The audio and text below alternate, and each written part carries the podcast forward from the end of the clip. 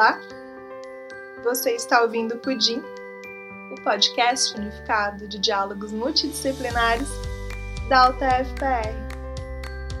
Nesse episódio, teremos como convidado o Rodrigo Donizete Mingotti. Ele é graduado em Letras pela Unesp e mestre em Literatura Comparada pela mesma instituição. Suas pesquisas versaram principalmente sobre o naturalismo brasileiro. Nesse episódio, ele tratará sobre os diálogos entre a história e a literatura a partir de alguns romances do final do século XIX e início do XX. É com você, Rodrigo. Olá pessoal, tudo bem com vocês? É com muita satisfação que eu trago mais um conteúdo do podcast unificado de diálogos multidisciplinares, com um assunto que com certeza interessará a todos vocês. O episódio de hoje vai falar sobre literatura e história e as suas perspectivas interdisciplinares entre as duas áreas do conhecimento. Bom, meu nome é Rodrigo Mingotti, eu sou mestrando do curso de pós-graduação em Letras da Universidade Estadual Paulista Júlio de Mesquita Filho, a Unesp, e trago aqui um pouquinho das minhas pesquisas a vocês. É, minha linha de pesquisa é em História, Cultura e Literatura, então eu já trabalho com essa interação entre os campos da história e da literatura há um certo tempo, mostrando a dinâmica entre esses dois universos, com análise de perspectivas culturais, de identidade, de memória histórica e por aí vai. É, e tudo isso reconfigurado pelo texto literário. Então essa é a minha área de atuação. Minha área de atuação é em literatura, mas eu trabalho também com a história de, de um modo geral. Minha missão nesse podcast é mostrar as proximidades os pontos de contato, mas também de distanciamento entre os campos da literatura e da história, que possuem muitas aproximações teóricas, né, aproximações de conteúdo também, mas claro, com intuitos diferentes, com outras peculiaridades que se distanciam a, a, em certo modo. É, então vamos lá. E o primeiro conceito que eu tenho que abordar aqui com vocês é o conceito de interdisciplinaridade, já que se falamos de uma relação entre duas áreas do conhecimento, entre duas disciplinas, a abordagem de caráter interdisciplinar, portanto. Então eu vou recorrer ao dicionário, como um, todo profissional da área de língua portuguesa, da área de letras, eu recorro ao dicionário para é, pe pegar justamente essa definição, o que é interdisciplinaridade. E quando a gente olha para o dicionário, a gente tem lá que interdisciplinaridade seria o quê? Seria o, o, uma qualidade interdisciplinar, ou seja, uma relação entre duas ou mais disciplinas ou áreas do conhecimento. Podemos falar também é, numa relação entre duas ou mais ciências. Afinal, literatura e história são ciências, fazem parte de uma área científica. Embora a gente saiba, infelizmente, né, que a área de humanas não seja considerada é, como tal, como ciências, é, justamente por, por preco N preconceitos é, que existem hoje no Brasil, infelizmente. Voltando então, é, entendido esse conceito de interdisciplinaridade, a gente pode partir para o papel interdisciplinar da literatura. A literatura possui um, um, caráter dialógico entre áreas do conhecimento e ela lida com diversas áreas, diversos saberes. E eu vou me sustentar nessa ideia da, da literatura em enquanto monumento interdisciplinar na, nas palavras do crítico literário, semiólogo, filósofo francês, que é o Roland Barthes, que ele conceitua essa ideia da literatura, é dessa possibilidade da literatura em abarcar é, diversos saberes, de trazer os diversos saberes no texto literário. O Barthes, quando ele foi para o Collège de France, na sua aula inaugural, deu um discurso lá e, e, nesse discurso ele apontou essa característica peculiar da literatura, que a literatura possui em assumir múltiplos saberes, múltiplas áreas do conhecimento. Então Barthes ele vai dizer né, na, na sua fala que todas as disciplinas poderiam ser sim expulsas do, do ensino, mas apenas uma deveria restar, que é a disciplina literária, porque para ele, que eu me sustento também no que eu acredito, todas as ciências estão sim presentes no que ele vai chamar de monumento literário. Monumento literário que seria a literatura mesmo, mas ele chama de monumento justamente para mostrar essa grandiosidade que a literatura, que o texto literário possui. Então o Barthes ele destaca essa capacidade de monumento literário, de diversos saberes na literatura, usando como exemplo o escritor Robson Crusoe. Né? Ele diz que num livro do, Rob, do Robson Crusoe, por exemplo, a gente vai encontrar um saber histórico, um saber antropológico, social, geográfico, técnico, botânico. Então, tudo isso, todas essas áreas, esses saberes, a gente encontra no romance do Crusoe, por exemplo. Mas não somente esse exemplo. É, é eu posso citar aqui muitos outros exemplos literários, sejam romances, contos, poesias, crônicas, etc., podem apresentar um caráter interdisciplinar de diálogo com outras ciências. Um exemplo, é, que é um, uma das áreas que eu trabalho, um dos meus focos de pesquisa, é o movimento é, literário naturalista, ou estético naturalista, escola naturalista, é, em que o discurso científico das áreas médicas, da antropologia, da biologia, da psicologia, das chamadas ciências naturais da época do século XIX, é, de um modo geral, é, todos esses saberes, esses conhecimentos estavam fortemente presentes nos romances naturalistas da época, né, da segunda metade do século XIX. Então, é para essa concepção que o Barthes aponta no seu discurso na, na aula inaugural, né, no Collège de France, mas que eu, que eu resgato aqui de que a literatura demonstra os saberes sociais, as ciências, as técnicas de outras áreas do conhecimento que são todos inerentes, é, logicamente, ao homem e à sociedade como um todo, mas a literatura é capaz de trazer para o seu, seu texto, para o seu monumento literário. Mas então, a partir disso, né, a gente sabe que é interdisciplinaridade, a gente sabe que o poder, o poder da literatura em ser interdisciplinar. Então, mas quais são as relações entre a literatura e a história? Então, eu vou aqui é, dizer assim que a, ambas as narrativas, tanto a, a, narrativa literária quanto a narrativa histórica, elas apresentam um caráter de construção representativa da realidade. Ambas fazem uma representação, um certo tipo de representação, com ressalvas, claro, cada uma com seus intuitos, uma representação da realidade. Então, para isso, é a gente pensar, por exemplo, a literatura a gente sabe que, que tenta trazer, transpor o real para a narrativa. Mas e, e da história? É só a gente pensar no papel e no trabalho de um historiador, né, que a partir de dados, de fontes, de ma materiais e, e, outras con constatações diversas aí, é, o, o, historiador ele cria uma narrativa contextual, né, se referindo ao estudo que ele tá, se propõe a fazer, né, e, é, que seja um estudo de um momento histórico, de uma sociedade, de uma conjuntura política. Então ele cria essa narrativa contextual e nessa narrativa ele expõe os dados, ele faz suposições, ele sustenta hipóteses, teorias, ideias com base nesses dados encontrados. Então o historiador ele constrói uma representação da realidade correspondente. E o mesmo também ocorre no contexto literário. Embora em muitos casos autores se recusam a afirmarem que, que estão fazendo uma representação da realidade, é, que não tem qualquer compromisso com o real, é, e mesmo ele negando, mesmo ele tentando fugir disso, isso acontece, né? Isso está em constante execução de uma forma implícita ou explícita, quando realmente ele quer é, representar, trazer uma representação da realidade. E também em maior ou menor escala. Então, pelo menos uma referência ideológica à realidade social da época em, em, em que o romance, o conto, o texto foi escrito, existe.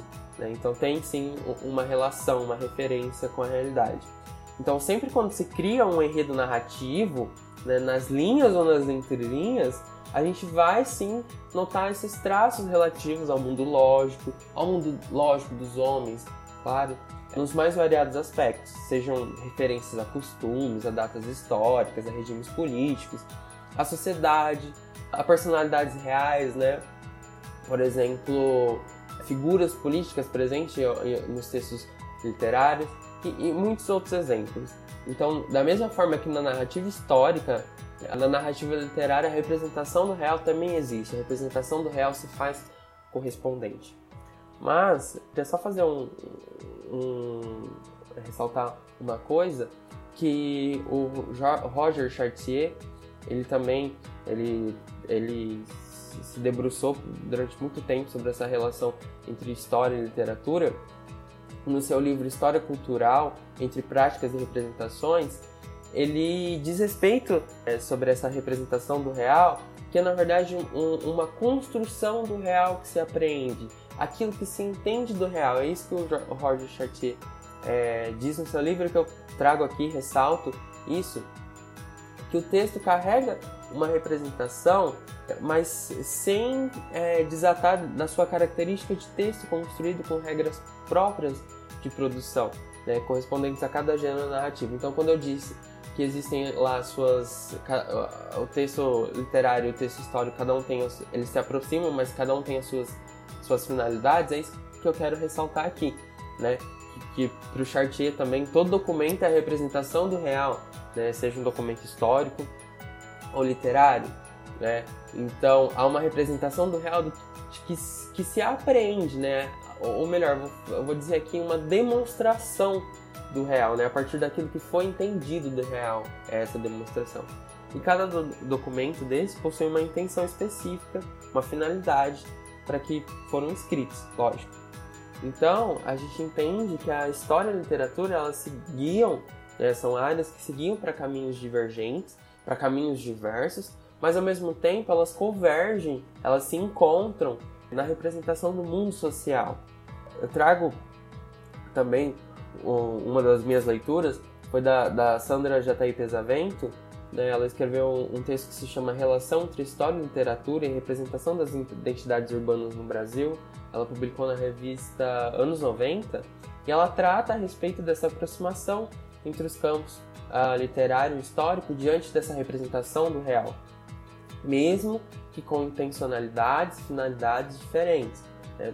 Segundo essa historiadora, a literatura e a história possuem caminhos diversos, mas uh, também são, são comuns, são caminhos comuns por tratarem justamente de representações do mundo social, de representações é, com métodos e fins diferentes. Eu não posso deixar de, de lembrar também que a partir desse conceito de, de representação, né, de, de ambas as áreas do conhecimento, da literatura e da história, ou pelo menos essa tentativa de representação, de demonstração, de, de falar sobre o conceito de verossimilhança, né?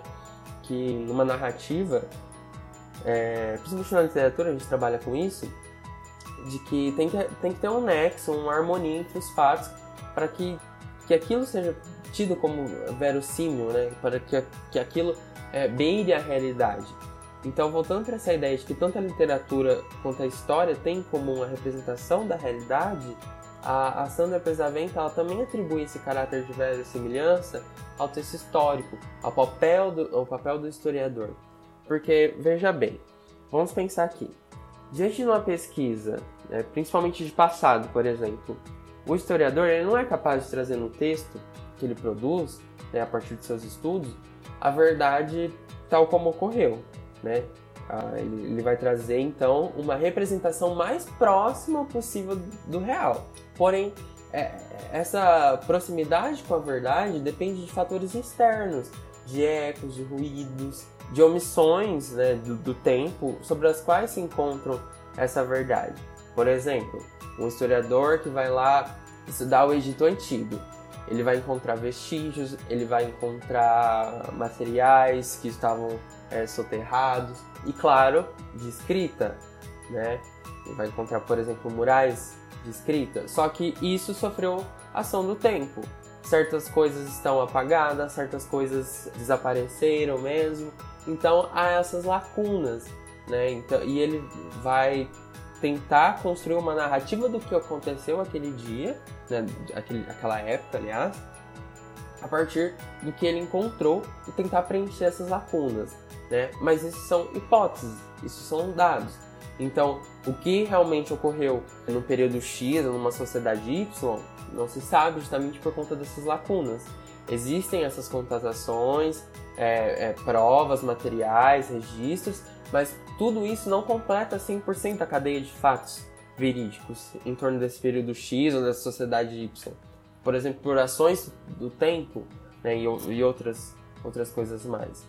Então, por isso que a, Sandra Pesamento ela vai dizer que o critério de verdade, até então atribuído para o âmbito histórico, poderia ser muito bem substituído pelo conceito, pelo critério, pelo conceito de, de verossimilhança, né? porque a tarefa da, da história, do historiador, é de construir uma, uma representação, uma, um, um discurso narrativo histórico plausível do que ocorreu um dia, né? Isso não diz respeito que seja verdade tal como ocorreu, né? Mas é apenas uma representação mais próxima, uma representação mais plausível. É como um teria sido e não como um foi. A gente pode pensar dessa forma. Então a história, ela se aproxima um pouco mais do campo literário justamente por essa preocupação com a verossimilhança. A, a diferença, claro, está na maior preocupação com o real que, que, que o campo da história tem, né? A história, ela não tem essa possibilidade de inventar, né? Não, não tem essa possibilidade de ficção. Enquanto a literatura, a literatura sim, a literatura pode trabalhar com a ficção, com a fantasia, ela pode se distanciar um pouco mais dessa realidade. Então, eu acho que deu para ter um, uma melhor noção né, dessa aproximação teórica mesmo entre literatura e a história, como eu disse, que são áreas bem mais próximas do que a gente imagina, né, mas com, com características inerentes semelhantes, mas também há alguns pontos de desencontro. Mas isso é, é, é teoria mesmo, e eu queria, a partir de agora, exemplificar melhor com vocês a partir de, de, romances com os quais eu tenho trabalhado e estudado. Mas antes disso, eu só gostaria de lembrar mais uma vez aquilo que a gente já sabe, que no monumento literário, nos textos literários, há marcas importantes que, que, são particulares da história de um período, de uma comunidade, de uma sociedade. Há, por exemplo, costumes sociais, costumes temporais, momentos políticos que se apresentam, na maioria das vezes de forma explícita, mas também de forma implícita no enredo. E no sentido inverso, essas marcas dispostas exemplares da literatura podem sim servir como fonte de dados, de consulta, de confirmação, de estatísticas, né, para preencher a lacuna para o historiador. Né, esse historiador que vai analisar, diante do contexto específico dos textos literários, essas marcas como formas de contribuição para a história social, para a história cultural, mas também para a história política, a história geral. Né, depende muito é, do ponto de vista, do, do ponto de interesse também. Então, a partir de agora, para exemplificar e comprovar um pouco mais essas colocações que eu fiz, eu vou falar de alguns romances com os quais eu tenho trabalhado, né, tentando mostrar essa presença implícita ou explícita né, de fatos da história nesses romances. Bem rapidamente mesmo. Então, o primeiro romance que eu quero abordar aqui, né, eu vou fazer até um, um, uma linha histórica, ele é o, que foi publicado é, num tempo mais remoto, que é o La Sommois, é, do escritor francês Émile Zola. O A ele foi publicado em 1877, 1876 em folhetim, 77 em volume, e é um romance naturalista experimental. Né? Nesse romance a gente encontra como protagonistas centrais o casal Gervaise e Coupeau. Né?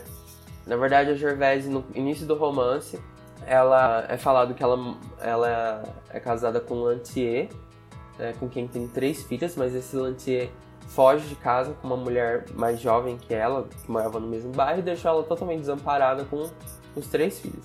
A Gervaise, então, ela se casa novamente com um soldador, que é o Coupeau, e com quem tem uma, mais um filho, uma filha, na verdade. E no começo tudo vai bem, né, na medida do possível, até que o Coupeau sofre um acidente de trabalho, ele era um soldador, ele caiu de cima de um telhado, então não podia mais exercer a profissão por um tempo até se recuperar. Só que nesse meio tempo, ele se torna ocioso, preguiçoso, ele começa a frequentar as tabernas, por isso o título do romance também, ele desenvolve o alcoolismo. E a Gervais, que já estava sustentando toda a família, não estava dando mais conta, ela era uma lavadeira, ela tinha uma lavanderia, só que mesmo assim, o sustento da família né, não estava não, não, não dando conta, é, e por conta disso, né, ela, e nas idas atrás do marido na, na, taberna, ela acaba tendo contato com o álcool, mas também por conta da sua hereditariedade genética. O pai dela era alcoólatra, por isso também eles, ela, ela recorre ao álcool, desenvolve o alcoolismo. E, e pouco tempo depois, o, o, casal desenvolve a loucura, eles são levados à decadência moral, à decadência social, né, até o fim irremediável, que é a morte. Né? E esse livro ele faz parte de uma saga de, de 20 romances que o Zola publicou. Essa saga se chama Le Rougon Macquart, Histoire naturelle sociale d'une famille sur le Second Empire. E esse romance, for traduzir a saga, é Os Rougon Macquart, que é o nome da família, é a história natural e social de uma família é, no Segundo Império. Né? Então esse título já resgata essas marcas da história da política história política, história social nos romances dessa saga.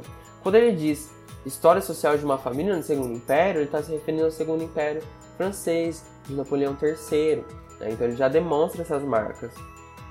Mas então o que, que o Zola pretendia? Uh, nessa série, a pretensão de Zola era de mostrar como uma família inserida no meio social agia de acordo com seus temperamentos, suas hereditariedades, movidos justamente por conta desse meio histórico e social. Então a intenção é, do Zola era de construir seus romances com uma história política e social demarcada, recente, atual. Então ele combinou a história de uma família, né, um modelo familiar, né, com um modelo histórico e, e político vigente à época do período, que é a segunda metade do século XIX, né, a partir do Segundo Império de Napoleão III, né, e o Zola vai falar também a partir do golpe de Estado de 51, né, e da batalha e da traição de Sedan, né, isso ele fala no primeiro no prefácio do primeiro romance da saga, que se chama La Fortune de Rougon, ele fala, né, que essa família ela emerge e se movimenta pelo corpo social a partir de, dessas, dessas, desse segundo império, a partir de, dessa emboscada do golpe de Estado e essa traição de Sedan. Então aqui a gente já vê alguns fatos históricos e políticos que são de certa forma essenciais para o entendimento não só do romance La Sommenoir, como da saga como um todo, que é justamente essa, esses marcos tiveram um, um reflexos diretos na sociedade francesa da segunda metade do século XIX, né, que é a sociedade que o Zola tenta representar nos seus romances em La Sommenoir especificamente. Então, é, quando o Zola ele fala do golpe de Estado, ele está se referindo ao golpe dado por Luiz Napoleão, que era sobrinho de Napoleão Bonaparte. Né? Luiz Napoleão ele era então presidente da, da Segunda República Francesa né, e com seu poder ele acabou é, dissolvendo a Assembleia Nacional Francesa e instalando o, o, o Segundo Império em 1851, mas como foi no final do ano, só foi instalado mesmo em 1852. Né, então, assim ele se tornou imperador da França né, e recebeu o título de Napoleão III para continuar o legado do seu tio. Então, esse é o golpe de Estado que o Zola se refere. E quando ele fala a traição de Sedan, né, o que, que foi essa traição, o que, que é isso? Na verdade, ele está se, se, referindo à Batalha de Sedan, que foi um conflito armado que aconteceu em 1870, né, próximo à cidade francesa de Sedan, por isso o nome, durante a Guerra Franco-Prussiana. Né? Então, a batalha se deu, é uma das batalhas da Guerra Franco-Prussiana, e ela se deu quando Napoleão III e, o seu exército francês tentaram resgatar um general que estava aprisionado pelo exército prussiano. E nesse, nessa, nessa empreitada, o, tanto o exército francês quanto Napoleão foram cercados pelo exército prussiano e o Napoleão acabou sendo capturado, ele, ele foi obrigado a abdicar o trono, né? Então, por isso, essa, essa batalha é um marco na história da França, né? porque foi um marco político histórico, né? porque marca justamente o fim do Segundo Império e o início da, da, da Terceira República. Então, a partir disso, já dá para entender que o Zola trabalharia com esses reflexos né, desses acontecimentos históricos e políticos, todos os romances da sua saga. Né? Mas em relação a o, o que se destaca né, dessa história social, né, dessa forma política particularmente, né? o que, que Zola queria com relação a né? Então, nesse romance que eu, que eu trago aqui, o Zola explora, explora principalmente a questão operária, né? em todas as situações que envolviam esse problema na França do século XIX. Né? Então, é, a, a, gente muito observa dos reflexos das más condições de trabalho na, na, na condição operária, a miséria com a qual muitos dos operários conviviam, os bairros operários onde viviam essa classe, né, também é representado no romance né, como, como um lugar marcado por diversos problemas sociais, né, por violência, a própria pobreza, a sujeira, a promiscuidade, o barulho, os ares de revolta, de, de violência. Inclusive, de revolta aqui, é, só um, um parêntese, a palavra greve, né, a ideia de greve surgiu na França, né, justamente por essa por conta dessa, de revoltas né, contra dos trabalhadores contra a classe dominante. Né?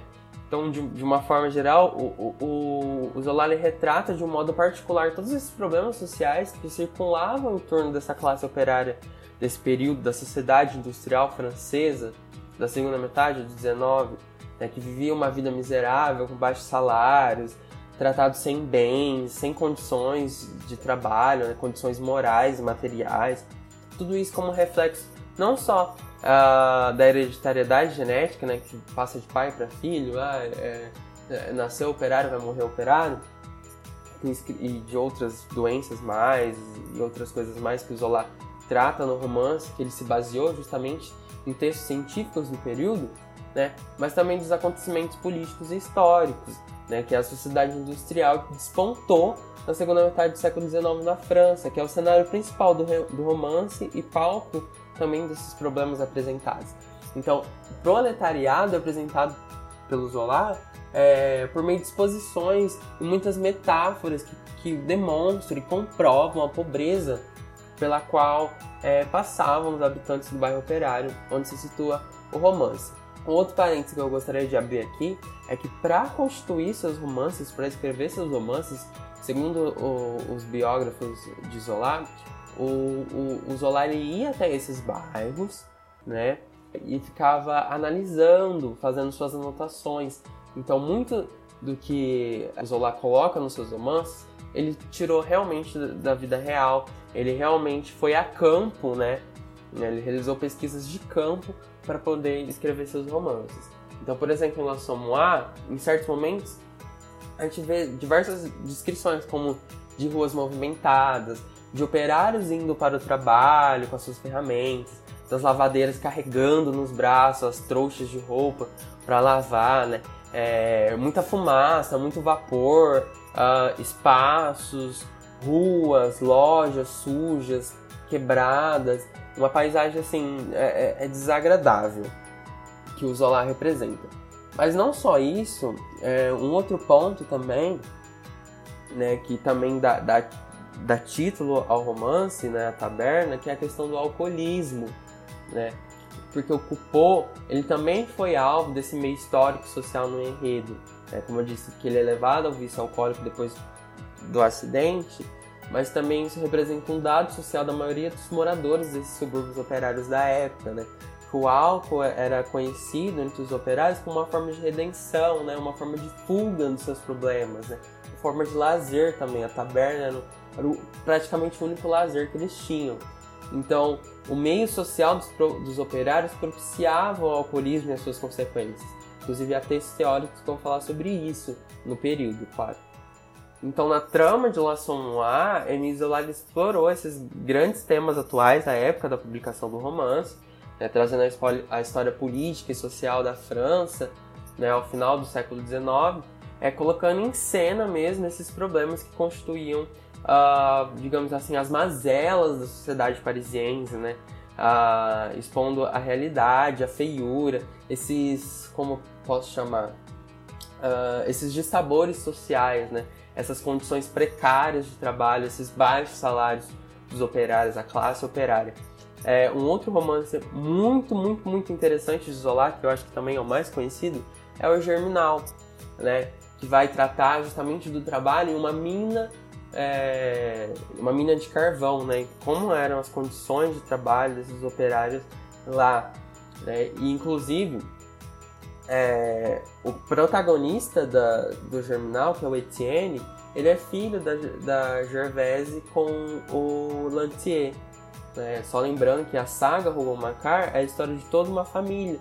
Né? Então é, o, todos os romances são interligados entre si de alguma forma. Né? Os personagens são descendentes de, de, da família de outros livros.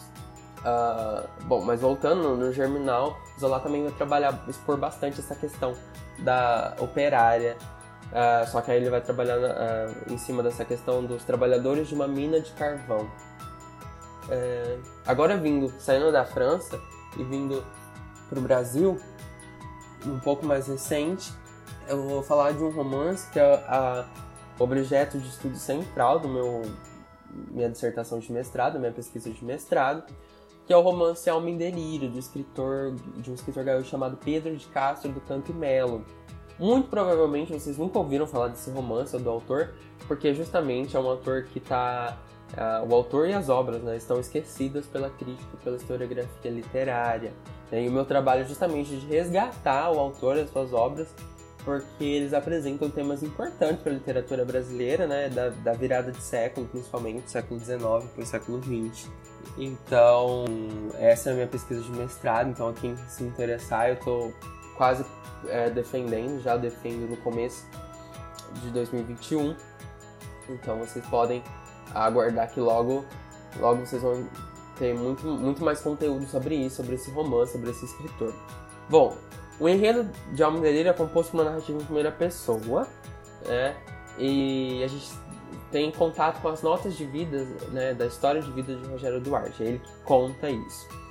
Na verdade, ele no primeiro na primeira parte do romance, no prefácio, é, explica como esse livro tomou forma seria, na verdade, esse tal soldado Rogério Duarte pediu para um amigo que se chama Pedro para é, publicar suas notas de vida quando ele morresse para que servisse de lição, sua vida servisse de lição para as próximas gerações.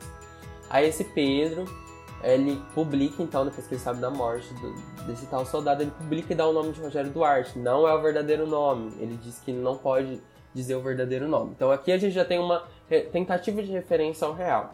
Né? Outra coisa é que esse Pedro é o mesmo nome do escritor, né? então temos mais uma tentativa de referência ao real, como se realmente o escritor conheceu um soldado, esse soldado entregou é, essa história real da vida dele. Bom, o caráter histórico do romance ele está presente essencialmente em dois momentos. O primeiro é uma contextualização de batalhas brasileiras Lembrando que a gente está falando de um soldado, né? então ele vai citar algumas batalhas que acontecem, na verdade, nesse romance. Ele conta a sua história de vida de, desde quando ele era soldado, que foi uma experiência negativa para ele. Aí ele se casa, se muda para o Rio de Janeiro, né? Aí ele passa a exercer cargos administrativos junto à corporação, né? Mas aí ele, ele não vive uma vida feliz, né? A sociedade do Rio de Janeiro é, no século XIX é muito movimentada para ele, ele não consegue viver naquele lugar, certamente ele recorre ao álcool também. Né? Então ele se torna alcoólatra, logo ele desenvolve indícios de loucura e ele vai parar no hospício. Né? E depois ele sai de lá curado, mas pouco tempo depois ele morre. Então, existem sim essa contextualização das batalhas brasileiras, né, que ele cita, né? E um outro momento desse caráter histórico é o espaço-tempo que situa o enredo, né? que situa a vivência desse personagem Rogério Duarte. Bom, uh, e quando o Rogério Duarte é guerrilheiro ainda, ele se lembra de duas importantes batalhas que ele fala que é a Revolta dos Muckers e a Guerra do Paraguai. Revolta dos Muckers lembra um pouco a história de Canudos, né? É, foi uma revolta, um conflito armado que teve no, lá no, no, Rio Grande do Sul, né, na colônia alemã de São Leopoldo, que hoje é um, uma outra cidade com, com outro nome, né? E ocorreu entre 1873 e 1874. É, e o que aconteceu? Foi uma pequena comunidade religiosa de colonos imigrantes é, que sofria com a pobreza, com o descaso, com o abandono por parte do Estado. Então, movidos por um líder religioso, os conhecidos Mookers, era assim que eles eram chamados, eles tomaram forças e aí o que acontece? Né? Mandaram as tropas militares para lá justamente para acabar com a revolta e, e é o que a gente já imagina, né? Provocou uma carnificina que a gente conhece, que está presente no livro de história, assim como a história de Canudos. E o outro, o, outro episódio é a Guerra do Paraguai, né, que o Rogério ele diz ter participado desse episódio histórico do Brasil, né, que foi a Guerra do Paraguai, que foi um conflito armado entre o Paraguai e a Tríplice Aliança, que era o Uruguai, a Argentina e o Brasil, né, que ocorreu entre 1864 e 1870. Né, e a Guerra do Paraguai é o maior combate armado da América Latina. Uh, e se deu principalmente por conta da navegação na bacia do Platina, né, na, na região do Prata. O que, que aconteceu? A, a Tríplice Aliança tem, realizou diversos ataques com o exército paraguaio, né, ao exército paraguaio, desculpa. E mesmo com a derrota do Paraguai, a guerra perdurou até os anos de 1870, né, porque o Dom Pedro, ele, o imperador do Brasil, à época, ele só ia findar a guerra quando ele conseguisse o que ele queria, que era a morte do ditador Solano Lopes no Paraguai. Então, quando o exército capturou o Solano Lopes, matou o Solano Lopes, acabou a guerra. E, e essa foi de fato a batalha mais importante, né, que o Rogério Duarte teria participado e que afetou muito a sua vida, né? Ele começou a, a ter lembranças da guerra, tormentos dessa guerra que perseguiam ele constantemente.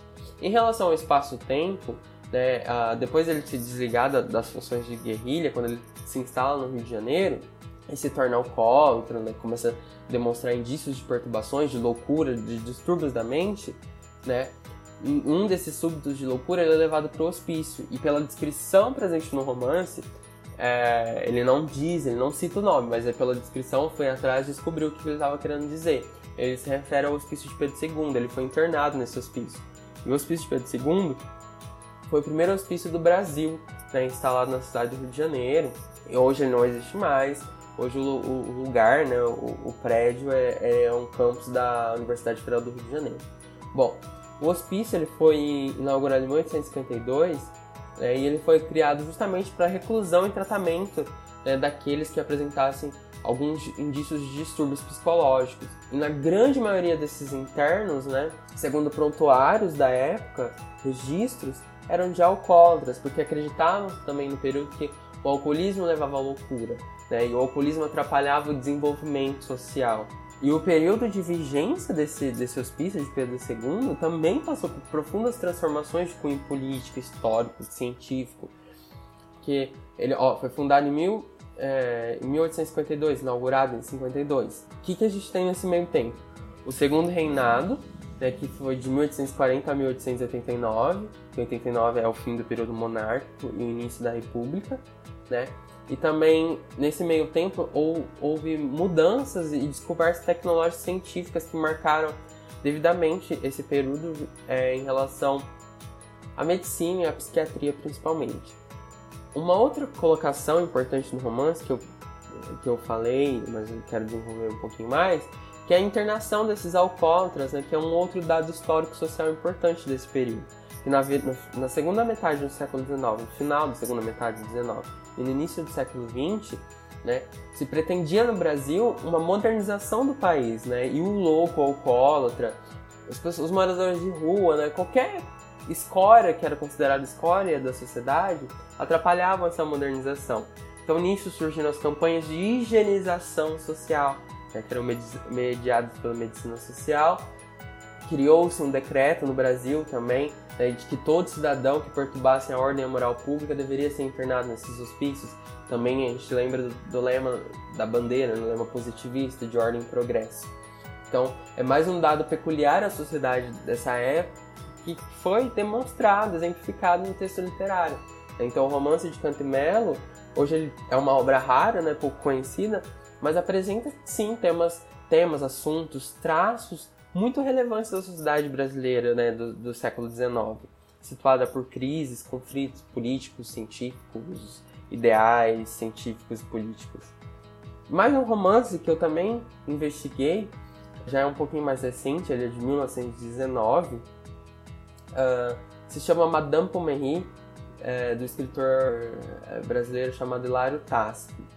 Uh, e o romance ele se passa entre a Europa e o Brasil e narra a história de Madame Pommery, né, que é uma cafetina de luxo que ela sai lá da Europa fugindo do seu pai em busca de melhores condições de vida. Ela chega a São Paulo e ela chega a São Paulo com costumes franceses da época, né, muito luxuosos, tentadores. Tem que lembrar que a França sempre foi um dos modelos de luxo no Brasil. E o, o narrador do, do romance ele situa a, a história de Madame Pommery na história cultural e social da cidade de São Paulo, né? Trazendo costumes, novidades, as classes sociais.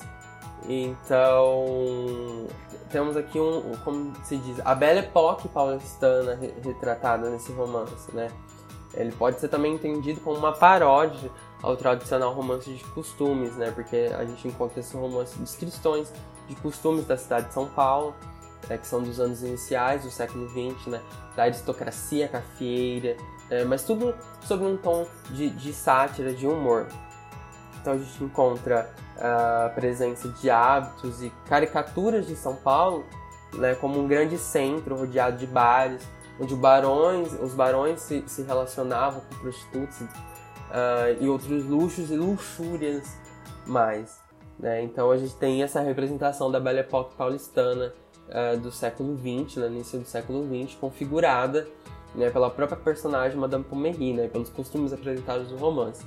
Fazendo só um paralelo que eu acho que serve para vocês entenderem um pouco mais, é Madame Pommery, ela, ela tinha uma pensão de luxo, né, que se chamava Paradis Retrouvé, que na verdade era um cabaré.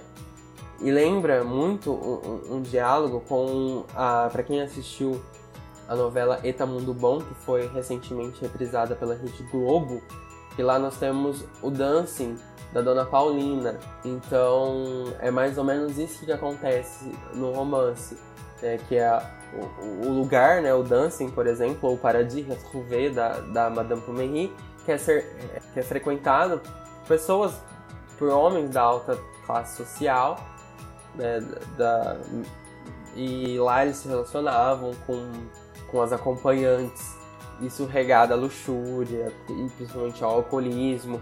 É, no, no, romance tem a, a figura do champanhe como bebida que assegura essa classe social e, tudo mais. E um outro ponto histórico peculiar nesse romance do Hilário Tácito é a introdução que ele faz né, no começo, né, ele, se, ele dedica, a dedicatória que ele faz, claro, com um tom de satirização. A gente tem que lembrar que esse tom um forte que esse romance tem um forte tom satírico, né? Ele diz que ele tem um comprometimento com o real, né? De história real. Isso se faz mais evidente quando ele dedica esse romance ao Instituto Histórico e Geográfico e outras instituições importantes, né? E ele diz que é uma obra necessária para o entendimento social da época por parte do historiador, né? O que acentua mais uma vez essa afirmação do, do, do, narrador que tudo que tem ali são traços da realidade, são, é de cunho verídico. É claro, sobre a sátira e a ironia, é, mas é, é, é um romance que traz, sim, traços peculiares da, da Belle Époque paulistana, né, da, é, costumes, né, digamos assim, a gente tem uma história cultural de São Paulo presente nesse romance. Enquanto eu, eu queria reformar, reforçar mais uma vez né, que há sim essas aproximações de distanciamento entre a literatura e a história, principalmente em relação às intenções, métodos de liberdade de criação, né, porque enquanto a literatura possui uma maior liberdade, um poder de inventário de, e usa métodos plurais para prender a atenção do leitor, e a história possui um compromisso maior com a realidade, o historiador não cria personagens nem fatos, né? Ele utiliza métodos, dados, cruzamentos de dados, retóricas para convencer o seu receptor né, que, que aquilo que ele fala é verídico. É, embora isso aconteça, a literatura, mesmo tendo esse olhar criativo, ela é, pode sim ser um, uma fonte de, de, dados, de informações. Aí, mas aí vem a, a uma pergunta: ah, mas então a literatura não pode ser uma fonte confiável porque ela tem esse poder de criação, esse poder de, de inventar? é, é, de fato é uma questão que intriga bastante, mas a gente pode resolver isso facilmente. Se a gente pensar, a literatura tem sim essa liberdade, que diverge do que entendemos como real e verdadeiro, porém, ah, como já dito, mesmo que em certos autores há essa negação de compromisso com a realidade, de uma forma ou outra, as manifestações reais, aliás, as manifestações sociais, portanto, que partem da realidade, estão presentes no texto literário seja no pensamento dos personagens da trama, seja nos costumes representados, nas representações da sociedade, né? no espaço, no tempo em que se situa essa narrativa literária. Né? Então, uh, é, pode ser sim uma fonte confiável, mas aí cabe ao historiador, né, que utiliza o texto literário como fonte, é, discernir os fatos, né, contrapor a, outra a outras fontes, a outros dados, para se chegar a uma conclusão. Então, nesse sentido, a literatura serve como um multiplicador é, das possibilidades de leitura.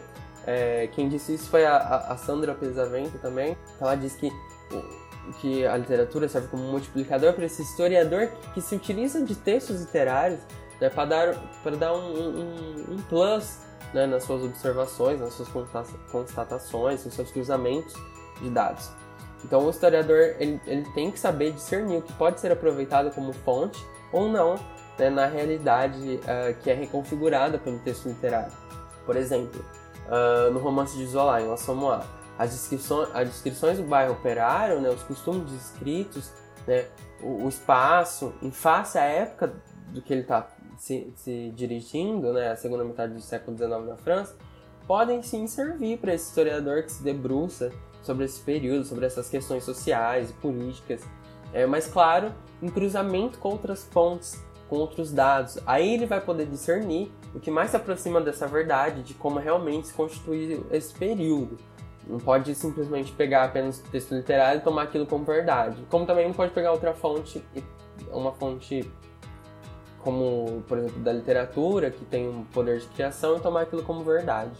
Uh, agora eu gostaria de abrir um parêntese um pouco maior sobre essa coisa da relação história-literatura. Já acho que eu já consegui demonstrar para vocês são campos bem próximos, que um a, apoia o outro, um pode ajudar o outro, um se sustenta no outro em relação de, de mão dupla, né?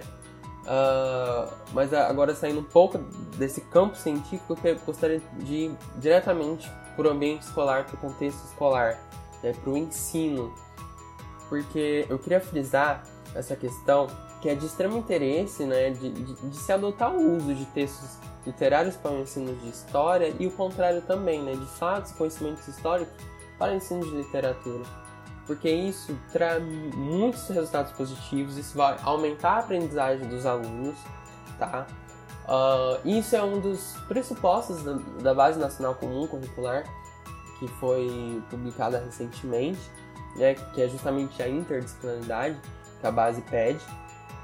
É, eu queria é, lembrar disso, né, que no ensino de história, por exemplo, trabalhar com diferentes linguagens que não sejam somente presas a fatos políticos, econômicos, documentos históricos apenas, sabe?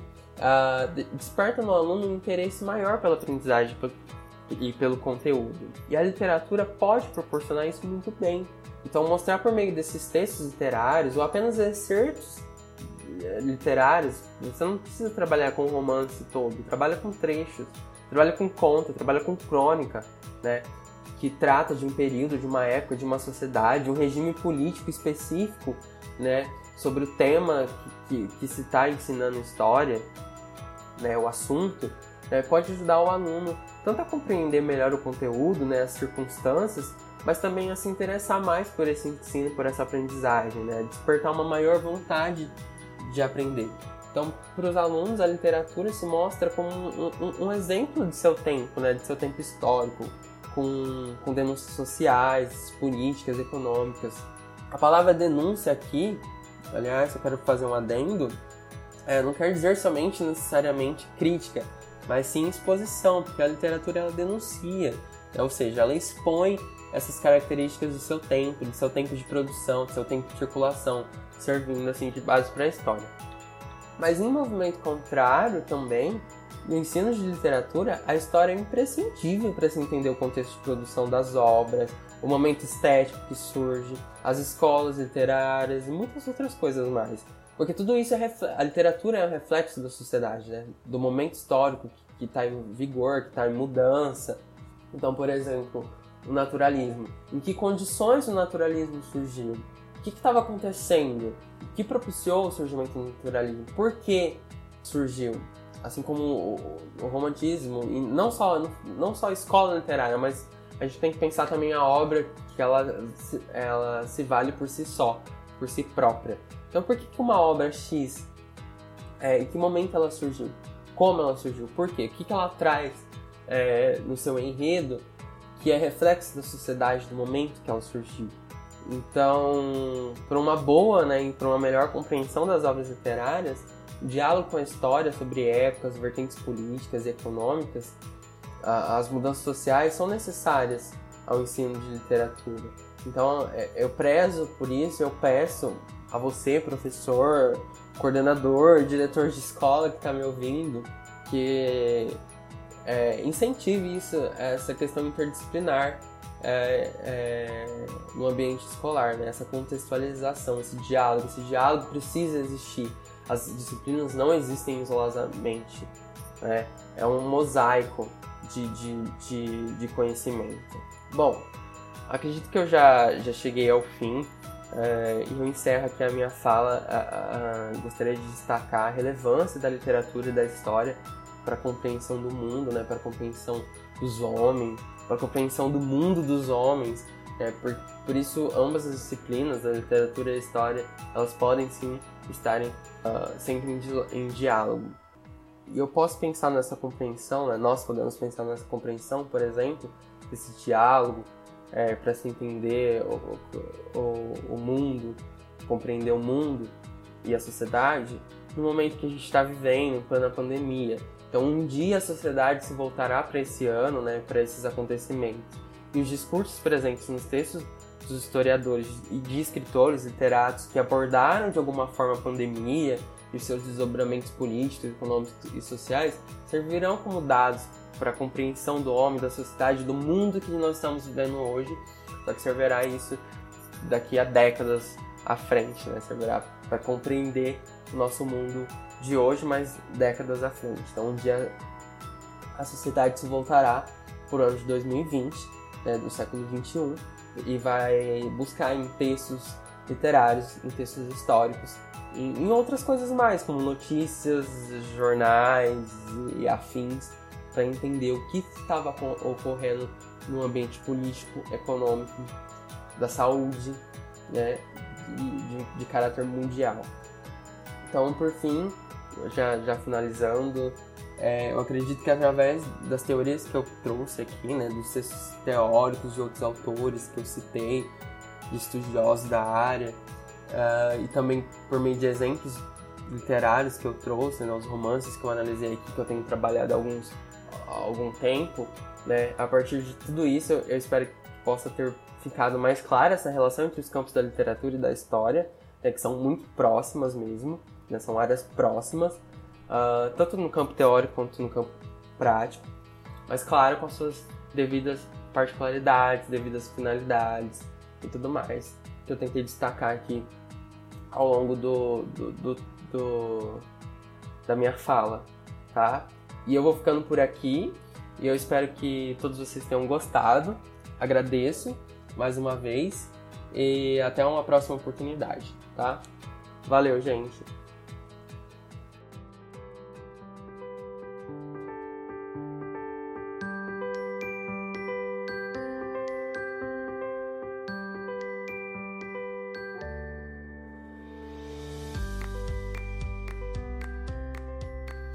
Esse foi um episódio do Pudim, o podcast unificado de diálogos multidisciplinares, um projeto de extensão da UTFPR, editado por Anoite Biomaio. Músicas utilizadas: Sunshine Day, disponível no site mixsound.bandcamp.com e Storybook, de Scott Holmes, no site www scottholmesmusic.com. Para saber mais informações sobre o projeto desse podcast, visite nosso site pudim.cp.utfpr.edu.br. Esse e outros episódios do projeto podem ser encontrados no seu aplicativo de podcast preferido. Até a próxima!